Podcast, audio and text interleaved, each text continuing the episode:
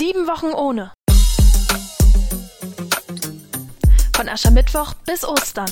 Der Podcast zur Fastenzeit. Heute mit Superintendent Manuel Schilling. Vor zwei Tagen habe ich das Fasten gebrochen. Es gab ein Fest in der Familie. Ich habe Schweinefleisch gegessen und Weißwein getrunken. Das Steak im Sonderangebot hat nicht sonderlich geschmeckt. Aber auch der richtig gute Wein hat mir nicht so gemundet. Der Kick war schnell vorbei. Ich habe mich so drauf gefreut und merkte, ich brauche beides gar nicht. Ich habe mich schon ans Fasten gewöhnt. Das liegt, glaube ich, daran, dass ich jetzt nicht mehr darauf gucke, wie schwer ist das jetzt, auf diese beiden kleinen Sachen zu verzichten, kein Fleisch, kein Alkohol in dieser Zeit, sondern weil es mir geschenkt wurde, auf etwas Größeres zu schauen, auf Jesu Verzicht.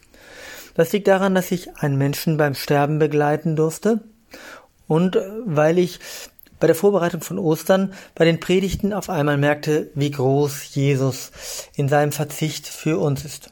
Und dann habe ich gar nicht gemerkt, dass ich gefastet habe. Umso besser. Jetzt freue ich mich trotzdem auf Ostern, wenn ich dann wieder einen leckeren Calvados trinken kann, abends am Kamin und noch mehr freue ich mich auf das Fest, von dem Jesus sagt, ich werde mit euch wieder zu Tische sitzen in meines Vaters Reich.